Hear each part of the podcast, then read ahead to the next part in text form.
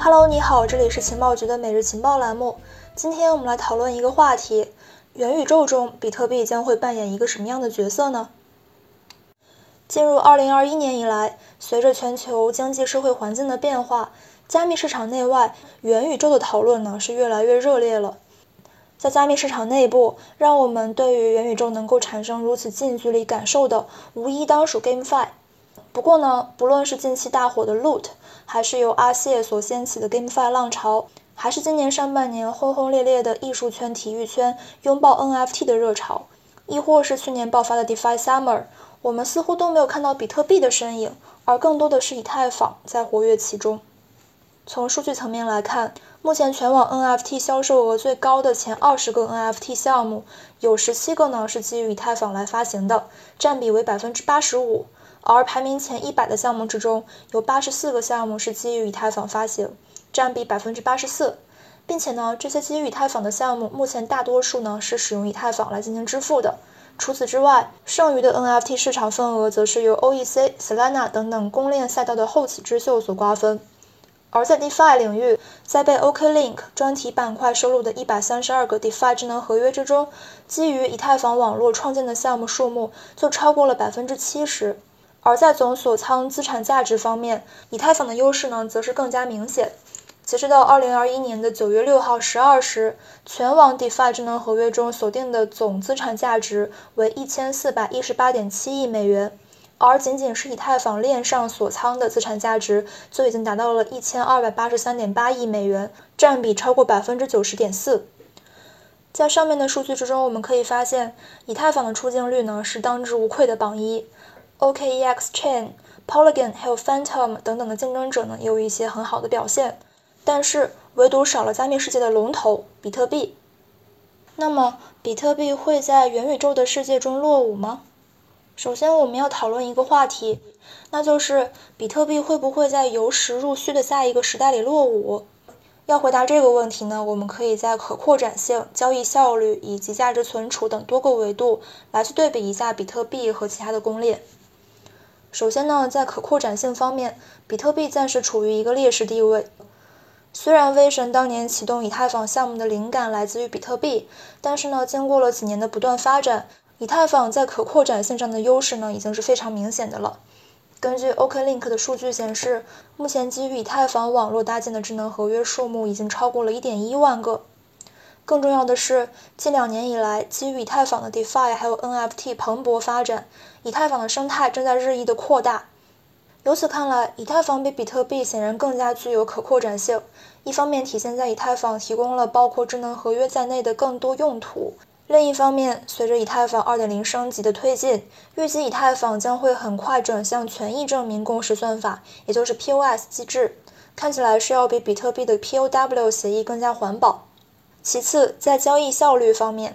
根据 BTC.com 的数据显示，目前以太坊网络的 TPS 为12.96，意味着每秒可以处理近13笔交易。而比特币网络的 TPS 呢，仅为2.41，每秒处理的交易数目不足三笔。从近几年来比特币和以太坊每天处理的总交易笔数来看，也能够清晰看出差距。从上面的数据可以发现，进入2021年以来，以太坊日均处理交易笔数在一百万笔以上，其中峰值达到了一百七十八万笔，而比特币大部分时间徘徊在十五万到四十万笔之间，峰值呢是四十四点六万笔。这样，交易效率如果是放在 DeFi Summer 期间，比特币网络大概率是不能够去满足链上交易需求的。而考虑到以太坊完成升级之后呢，以太坊网络将会完全转入 POS 共识机制，之后可能会带来一个更大的效率提升，这样的差距呢也会进一步的拉大。那么，在价值存储方面，比特币是否能够扳回一城呢？在之前我们 OKEX 学院发布的文章《浅析元宇宙 NFT 还有 GameFi 关系》这一篇文章之中呢，我们提出了一个观点：元宇宙是基于现实互联网世界在未来映射的虚拟空间，所涵盖的范围呢，也将会从泛娱乐扩展到互联网的每一个角落。所以说，在未来的元宇宙之中，一定是需要一个对标现实世界中的价值存储媒介的。而作为价值存储媒介，天然就需要有更加广泛的共识基础，以及更加安全的运行机制。这么看来的话，比特币其实是很值得期待的。数据显示，比特币网络总地址数已经达到了八点七二亿个，活跃地址数呢也有七十二点八七万个。作为对比，以太坊总地址数呢是两千六百四十五点六七万个，活跃地址数呢是五十四万个。从数据上来看，比特币是更具优势的。至此，我们可以小结一下：如果我们把比特币作为一个元宇宙世界里的基础设施来看待，那么它显然是没有足够的实力来去和大部分公链来竞争的。但如果把它只是作为一种重要的价值存储媒介来看的话，它还是有很大潜力的。所以说，或许在未来的元宇宙之中，比特币的存在感依然会和现在一样，不是那么的强，但一定是不可或缺的。数字黄金的地位届时可能会更加凸显。那么，未来比特币可能会在元宇宙中扮演什么样的角色呢？我们呢可以把比特币还有以太坊等公链按它们的基础属性做一个简单的区分。第一类就是比特币，在元宇宙中更多的去承担价值存储的作用，类似于黄金在现在的社会经济中的一个角色。而另一位呢，就是包括以太坊、OEC 在内的平台型基础设施，作为 DeFi 还有 NFT 等众多应用的基石而存在。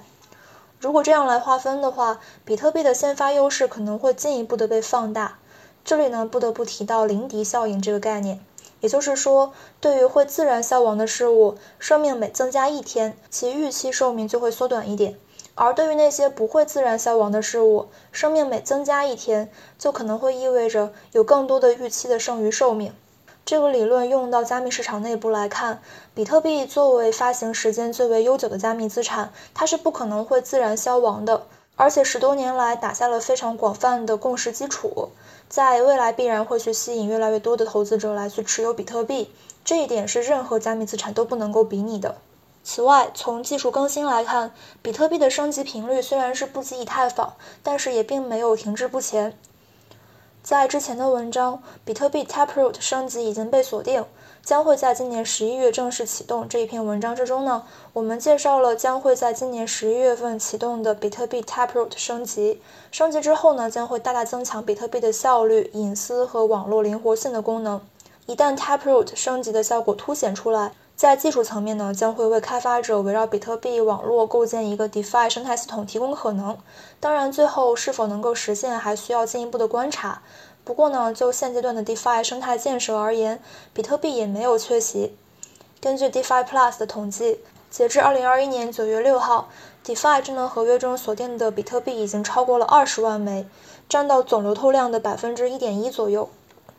到目前为止，我们对元宇宙的一切概念和场景，更多的都是基于想象而产生的。虽然我们曾经给出了一个非常浅显和直白的定义，也就是元宇宙是站在当下大部分普通人的立场去思考人类发展的本源，探索未来社会的终极场景，由实到虚，再由虚补实，最后虚实相生的过程。但究竟如何去探索，如何虚实相生，